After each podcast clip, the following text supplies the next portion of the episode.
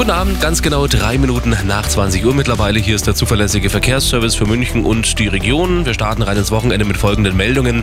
Mit der A92 München Richtung Deggendorf zwischen Lanz und West und Altdorf. Da wird eine Ölspur im Moment beseitigt auf der rechten Spur und auch auf der Standspur. Äh, die rechte Spur und auch die Standspur sind deshalb so lange jetzt erstmal gesperrt. Dann haben wir die A94 Passau Richtung München. Zwischen Feldkirchen Ost und Feldkirchen West ein Unfall mit mehreren Fahrzeugen passiert. Da ist die Standspur blockiert. Dann die A96 Lindau Richtung München. Ausfahrt Gilching, bitte Vorsicht, da steht ein Pannenfahrzeug. Die Verzögerungsspur, die ist im Moment blockiert. Und auf dem Mittleren Ring, da hat sich's Gott sei Dank entspannt. Generell auch im Innenstadtbereich von München. Alles soweit wie der Paletti. Also eine entspannte Fahrt rein ins Wochenende. So, das sind die aktuellsten Blitzer in München und der Region.